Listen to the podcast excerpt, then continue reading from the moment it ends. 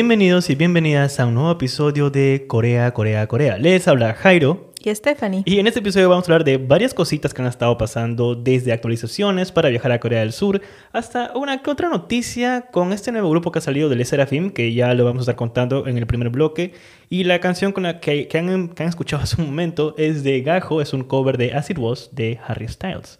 Sí, Gajo, como lo recuerdan, es parte del OST de Itaewon Class. Así es, la canción emblemática que de pronto durante los primeros meses de la pandemia todo el mundo estaba con todo el hype. Uf, sí, de este y drama. saltó a TikTok también. Exacto. Sí. Y bueno, bienvenidos otra vez a este podcast. Esperemos que estén cómodos y cómodas. Prepárense una infusión para tomar o un cafecito o ice coffee, como ustedes gusten. Y comencemos. Esto es Corea, Corea, Corea.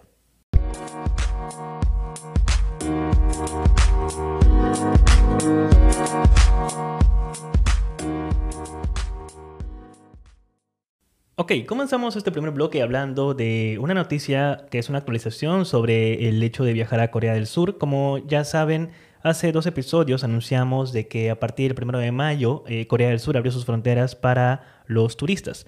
Hasta la fecha, antes de mayo, en realidad lo que había pasado con Corea del Sur era de que debido a la pandemia habían cerrado las fronteras para los turistas y Ujú. solamente estaba disponible esto para estudiantes o, bueno, cónyuges o visas de trabajo, Claro. básicamente.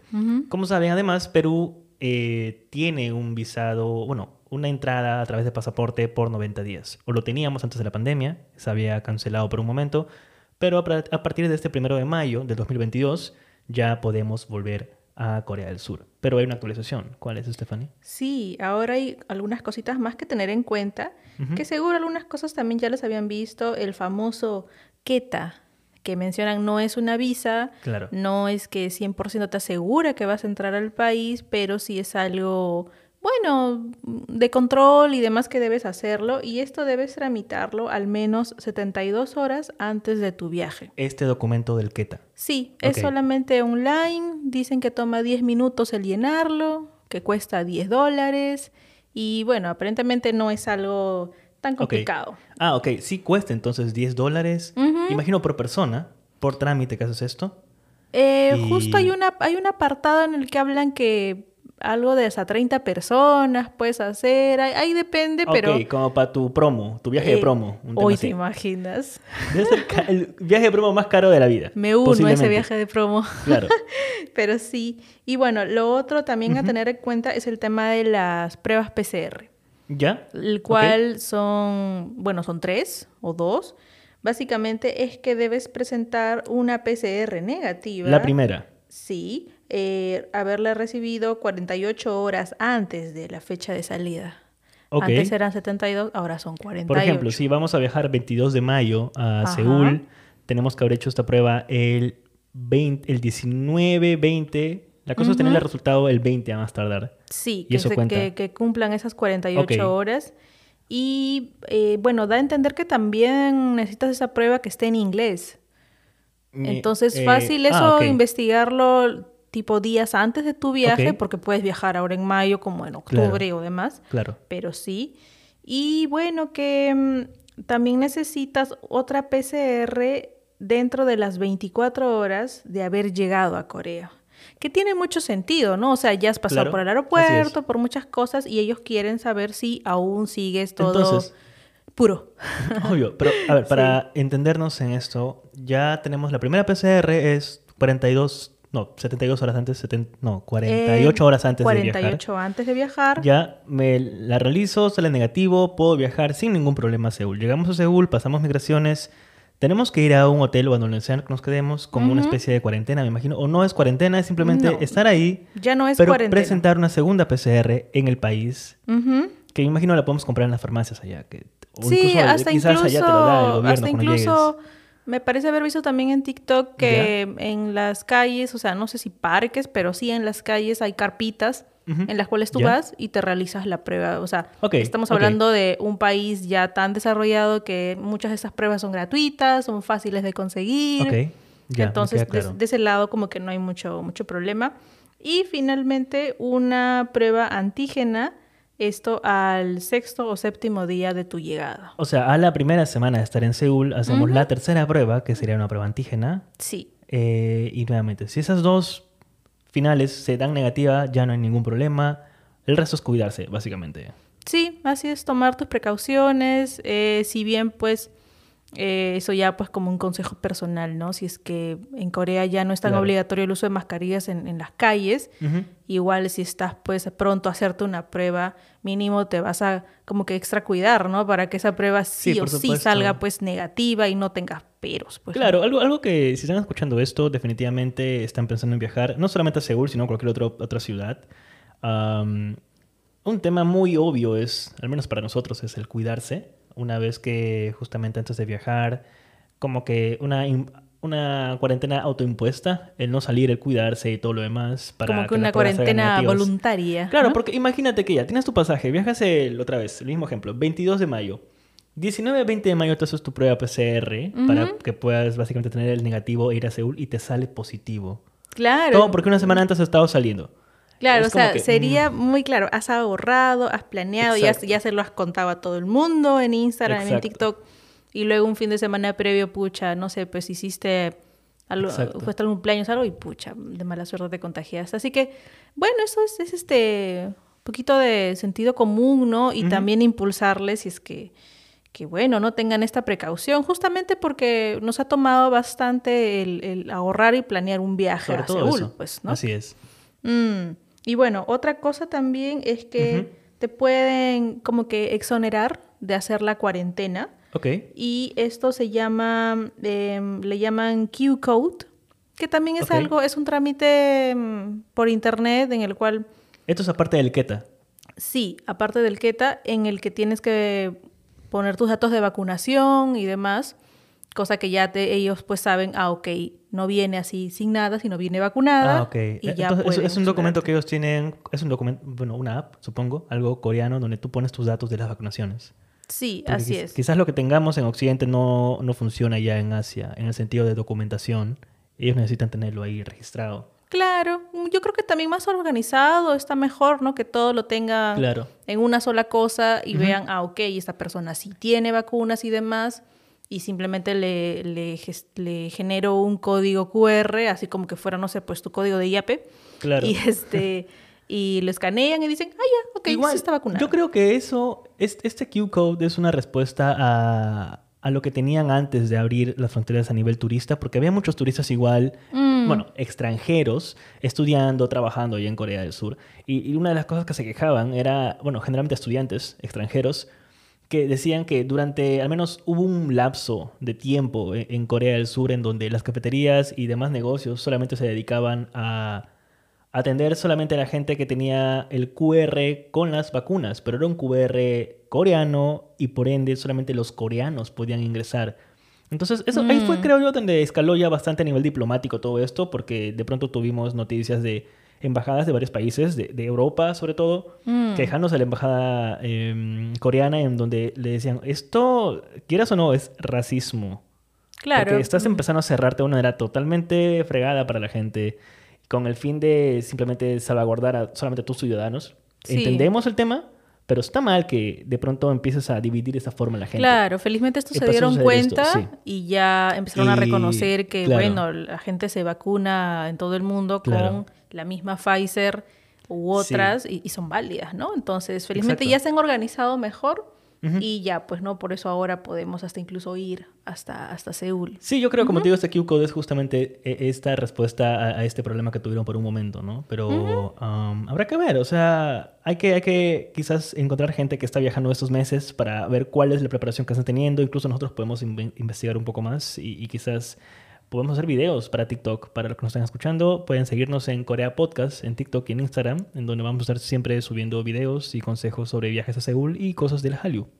Sí, en realidad, y esta información es válida al menos hasta ahora, hasta el Ujú. 22 de mayo, si- Claro. cuando estén escuchando esto. Del 2022. del 2022 y obviamente lo más recomendable es que cuando estén pues a poco tiempo ya de viajar, a un mes, no sé, averigüen bien, ¿no? ¿Qué, qué cosa es. más actualización hay y demás. Claro. Entonces, una vez considerando que ya tienes tu pasaje para Seúl y ya estás listo o lista para visitar este país, has pasado negativo todas las pruebas, Pues yo creo que es momento de hablar del Hallyu. Es momento de hablar de un poco la cultura coreana, la razón por la cual estás viajando a este país totalmente fascinante. Y empezamos justamente con una noticia, una noticia para las EXO-Ls o los EXO-Ls sobre Suho. Mm, ¿Qué nos quieres sí. contar?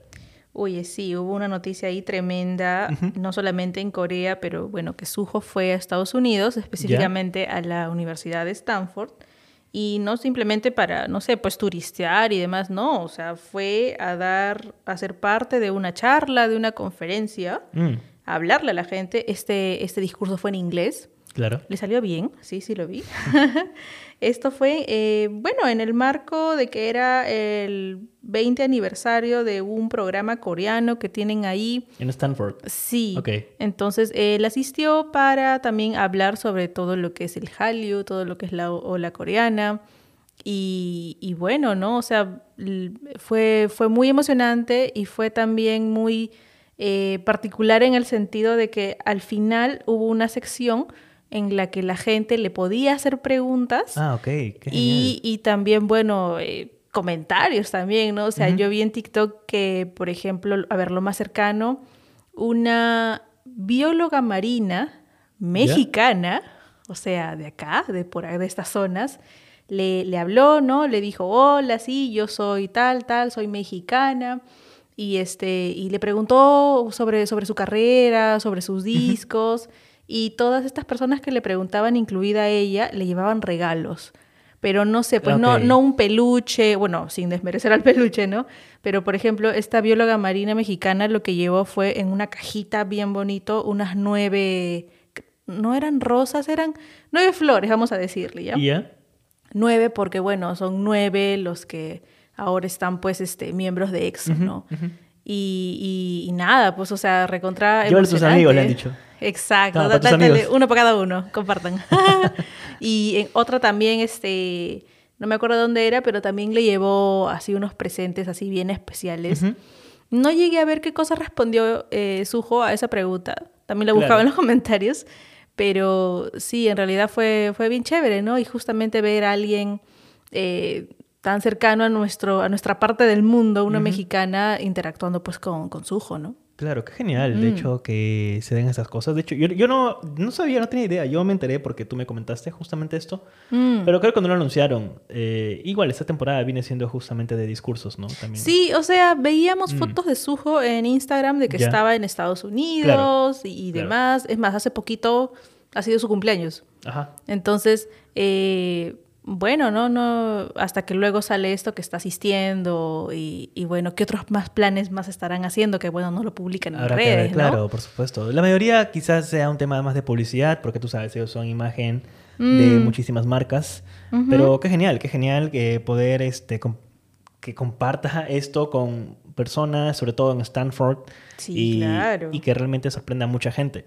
Y siguiendo con otras noticias, ya igual obviamente con el tema del K-pop, Ujú. ha surgido algo, mm, no sé si preocupante es la palabra correcta, pero es como que una sorpresa al menos para mí, sobre todo porque es un grupo literalmente nuevo, que no tiene quizás ni un mes de haber debutado.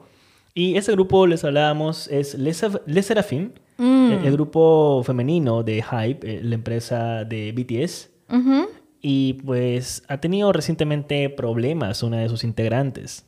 Oye, sí, o sea, usualmente pues cuando sale un grupo, salen los teasers, todo es, digamos, alegría, suspenso en el buen sentido y ya, ¿no? Pero Claro, en el caso del Serafim sí ha habido mucha, mucha controversia, mucho problema. Mm, básicamente, sin ahondar mucho sobre violencia es- escolar, bullying Wow, y demás cosas. Por un lado está lo que dicen Que, los pero de... los- eso fue una, una, una de las integrantes de Les, de Seraphim. Sí, es una- denunciada por acoso escolar. eh, Sí, ella. por, por haber eh, habido violencia de su parte. La integrante es Kim Garam. Y, y bueno, ha habido todos estos problemas en, en los que, para variar, están de por medio los netizens y Ah, demás que ponen sí. comentarios y opinan y demás. Sí. Luego, por otro lado, está Hype que dicen, no, que esto no es así, el esto y demás. Eh, muy aparte de, de los detalles que ha pasado, lo, lo, digamos, lo ultimito de, de este, de esta novela, de este caso, Claro. es que, bueno, Kim Garam está entrando en un hiatus no va a participar en todo lo que es el, el debut y demás. Y este, las otras chicas del grupo sí, sí van a continuar ellas. O sea, le han básicamente. Bueno, un hiatus es eso, ¿no? Le han Sí, sacado un como- rato del Como grupo. que le han pausado un tema así. Y pucha, ¿no? O sea, sí da un poco de, de, de cólera, de cómo esto se ha, se ha hecho tan grande, se ha hecho tan eh, extenso y bueno, quizás, pues. quizás tiene mucho que ver también con el, el- o sea, mi opinión, para nada profesional, es de que el, el que se haya hecho así de grande y haya acabado con el hiatus de esta integrante, implica también quizás de que Hype no supo controlar esto a nivel de relaciones públicas. Es, es un problema bastante grande el que deben tener en esos momentos ellos en sus oficinas. Te Claro. puedo asegurar eso. Porque lo último que tú quieres es de que el grupo eh, de chicas, el Ujú. primer grupo después de tiempo, porque yo tengo entendido de que Hype intentó también y no le fue bien sí, con otros grupos femeninos. Exacto. Está debutando en estos momentos y justamente pasa esto. Definitivamente no ha habido un background check con, con la gente y con sus integrantes que está un poquito complicado, la verdad. Entonces es una pena que... Sí, y sobre todo porque también eclipsado. son chicas, eh, bueno, relativamente bordeando por ahí, son menores de edad. Todas son menores de edad.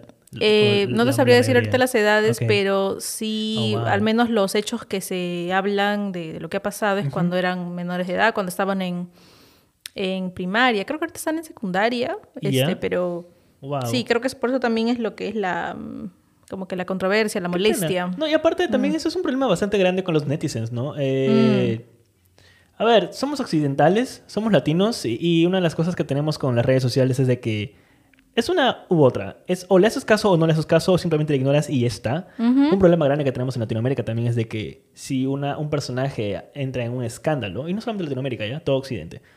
Si un personaje entra e- en un escándalo, se va y vuelve. Y, y de pronto el resto de la gente lo ha olvidado y lo ha perdonado, lo que sea, y no hay Mm. problema. Sí. Eso en Corea no se da. E- En Corea del Sur, para que se hagan una idea por qué es grande este evento, es porque realmente si los netizens te atacan y tienen razón además de eso, pues posiblemente tu carrera y tu vida profesional está un poquito casi acabada.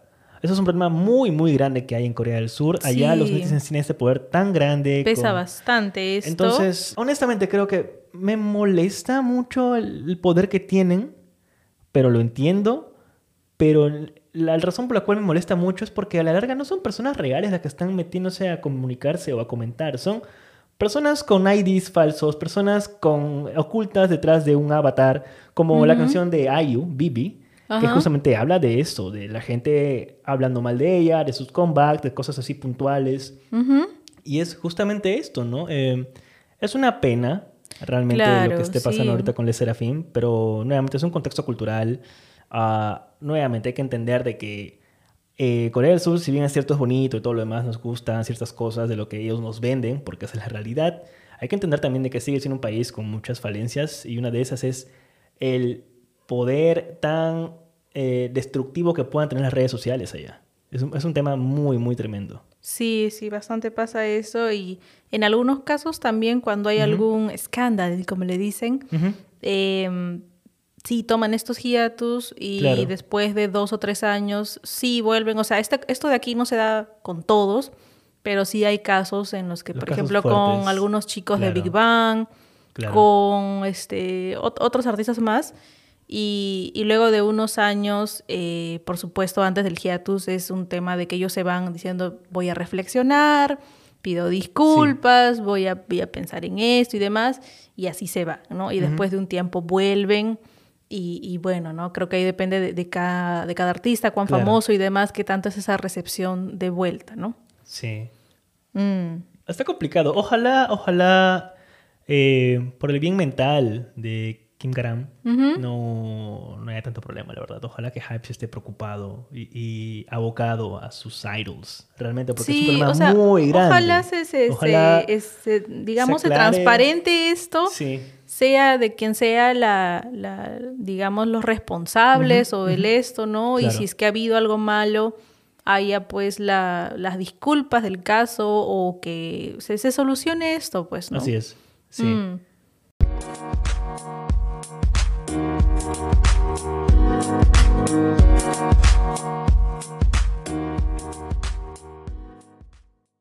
Y comenzamos este segundo bloque hablando de cositas un poco más felices, ¿qué te parece? Ya. Porque en este caso es algo muy puntual eh, sobre un festival de Halio que hubo en Alemania, no sé si hace unos días o aún sigue, no estoy seguro de eso, creo que fue hace unos días, de que, como ya saben, Corea del Sur se está abriendo un poco más, las fronteras se han abierto, ya podemos viajar allá, y así como eso está pasando, Corea del Sur también está de pronto empezando a enviar a sus artistas a distintas partes del mundo. Obviamente eso tiene que ver con las agencias, no tiene nada que ver con el país, pero lo digo más en un punto de vista en donde estamos empezando a ver a, ni- a nivel mundial más artistas coreanos llegando a ciertos países, a ciertos continentes, haciendo giras. Un ejemplo muy claro es de que tenemos a Jiro, que va a venir a Latinoamérica. Va a ir, sí. Entonces hay cosas muy puntuales como estas y justamente hay un festival o hubo un festival de Hallyu en Alemania. Así es, hace poquito, el cual, bueno, tenía figuras bien reconocidas. ¿Quiénes Estaban, estaban? algunos de EXO, estaba Oh, wow. Mamamoo, estaba... Ah, Mamu también estaba. También, Qué genial.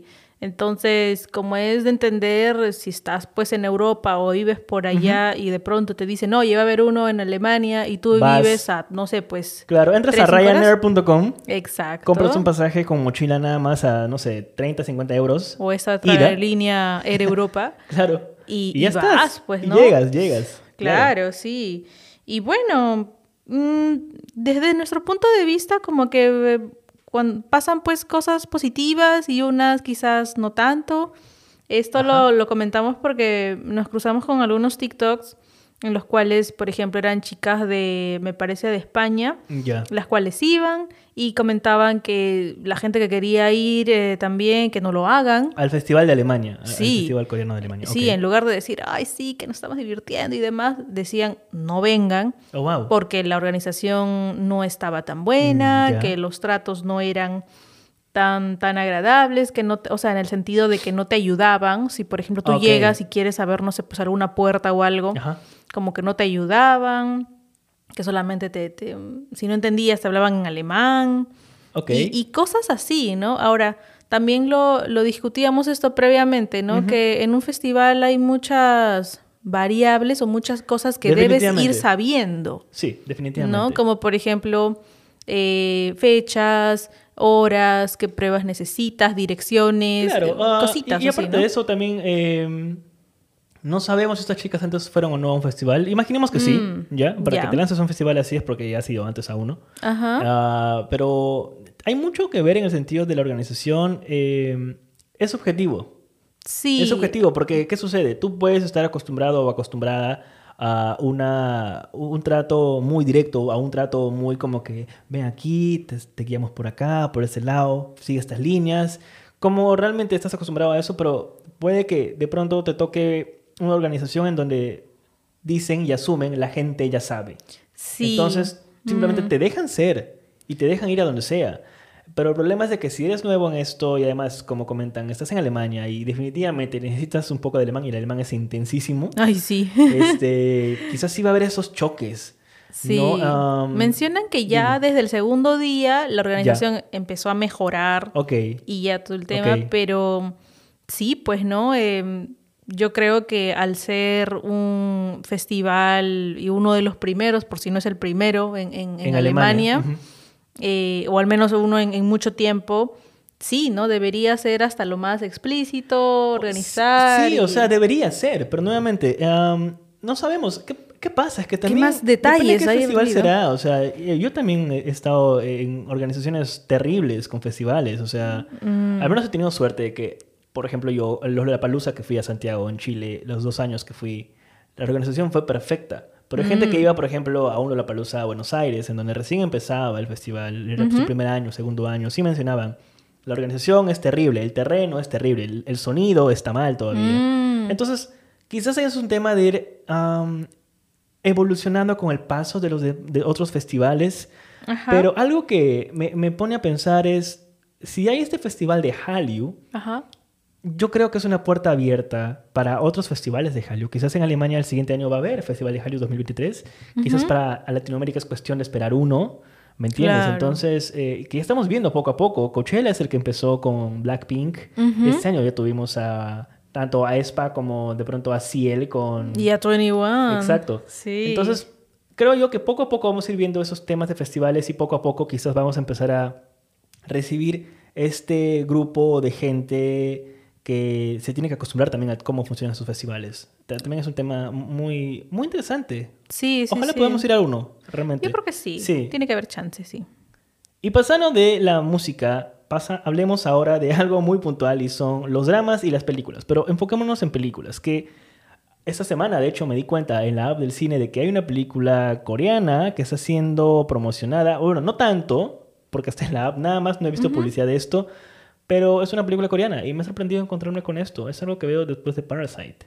Así es, así que si estás en Perú y estás escuchando esto y quieres ver cine coreano, ahorita en Cineplanet está en cartelera una que se llama Desastre en Corea. Sí, claro, desastre. Desastre. Bueno, como, como punto aparte, para que luego no digan no, no nos avisaron, esta película está llegando en su versión doblada. Ah, sí, No si ese es un sale, problema que vimos. Pero si es Claro. que, mm, digamos, no te incomoda eso, mm, ok, puedes ir. La película, como comentamos, se llama Desastre en Corea.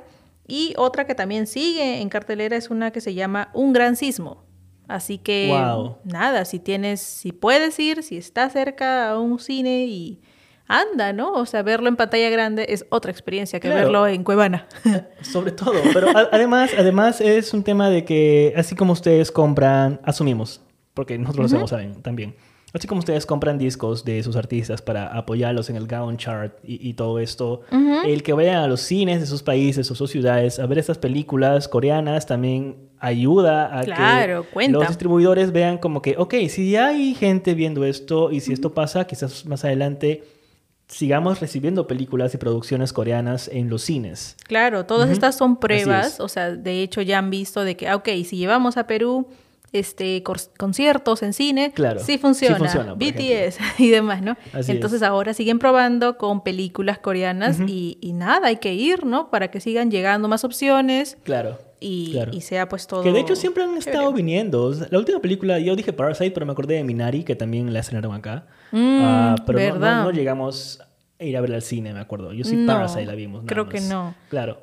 Pero sí, eso, eso está bueno. Y pasando ahora a un tema de dramas coreanos, eh, uno de los dramas que hemos acabado de ver recientemente y que nos ha encantado y queremos justamente recomendárselos a ustedes es Business Proposal, Sí, o propuesta laboral en por español. ejemplo.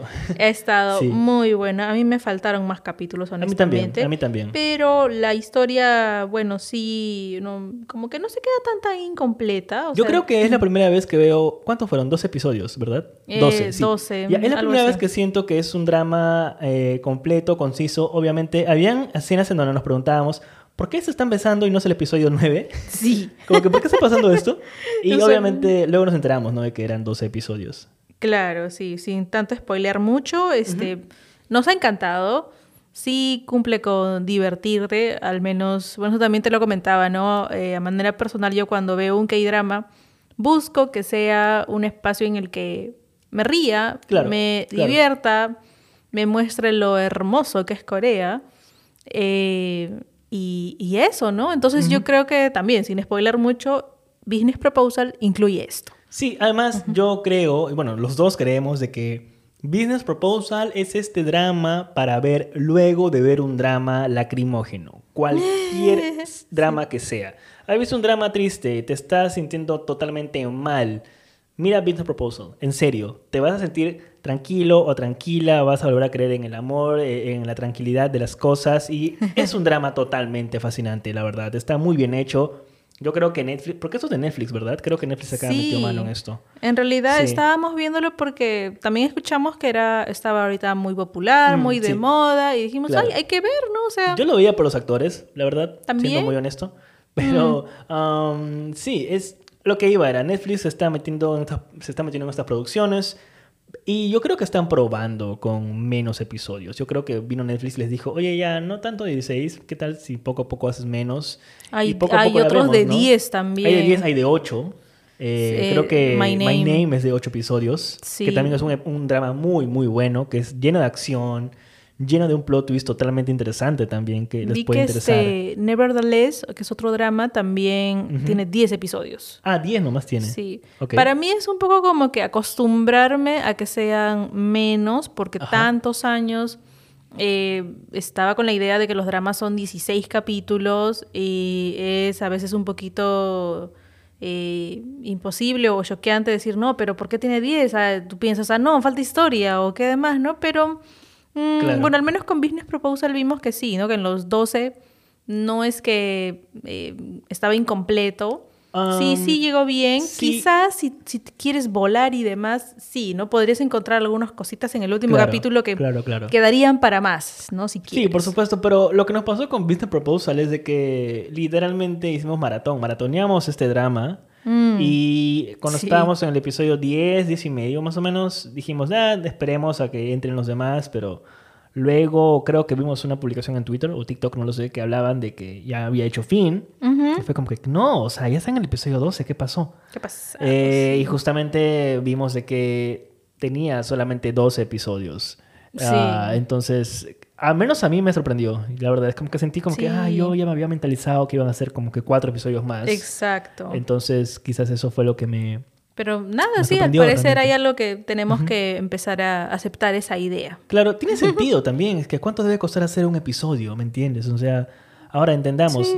Hace 10 años los episodios, los dramas eran, constaban de 25 episodios. Mm. Eh, Voice Over Flowers son 25 episodios, que por rato se me hacía largo, la verdad. O sea, genial, todo es bello, hermoso, pero desde un punto de historia es como que ya mucho drama, mucho, mucho bullying a, a ¿cómo se llama? A A o sea, ya, ah. paren. Bueno, sí, hay, algunas, hay unas escenas en las que sí, claro. un poco bien, bien este, realistas eran. Demasiado. Muy la Serafín. Oh, oh, no, no, es un tema, tema delicado, sí. Pero, Pero, nuevamente, después de 25 episodios bajaron a 16, que es en donde yo ya empecé a ver más dramas. Y ahora tenemos 12, 8, 10. Entonces, creo yo va a depender de la, de la productora que tengamos. Sí, pero si están en Netflix, entonces, y están ahí todos, los tomamos. Así es.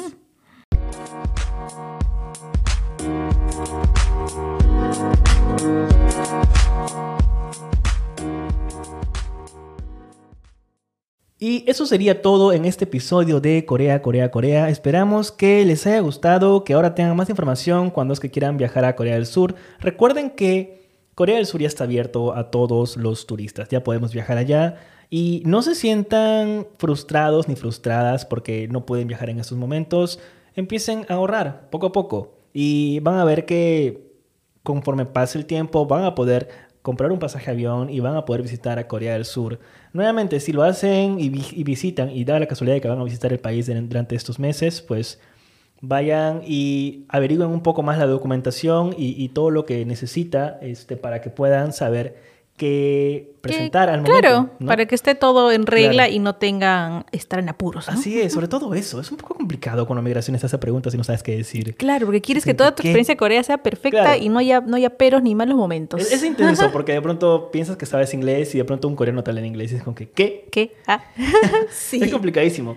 Pero nuevamente, recomiéndenos dramas coreanos. Ya hemos terminado, como les contábamos, mm. Business Proposal. En estos momentos estamos viendo otro drama, pero cuéntenos en los comentarios en Instagram y en TikTok qué cosas están viendo o qué dramas recomiendan para ver. Pueden encontrarnos como Corea Podcast, en donde literalmente estamos tratando de publicar videos y stories siempre que podemos. Durante esta semana vamos a estar publicando unos cuantos videos en TikTok, sobre todo eh, en cuanto a los viajes de Corea del Sur. Así que pasen y saluden. Sí. Y también pueden escribirnos a los DMs de Instagram comentándonos de qué vienen de este episodio del podcast. Cuéntenos qué les ha parecido, porque realmente es muy bonito recibir sus comentarios. Los leemos. Así es. Un, y aprovechando esto, justamente queremos mandar saludos a María Fernández, quien nos ha escrito al Instagram saludándonos y básicamente contándonos que disfruta de estos episodios del podcast. Muchos muchos saludos para ti. Sí, muchas gracias por escuchar y esperamos que sigas escuchando.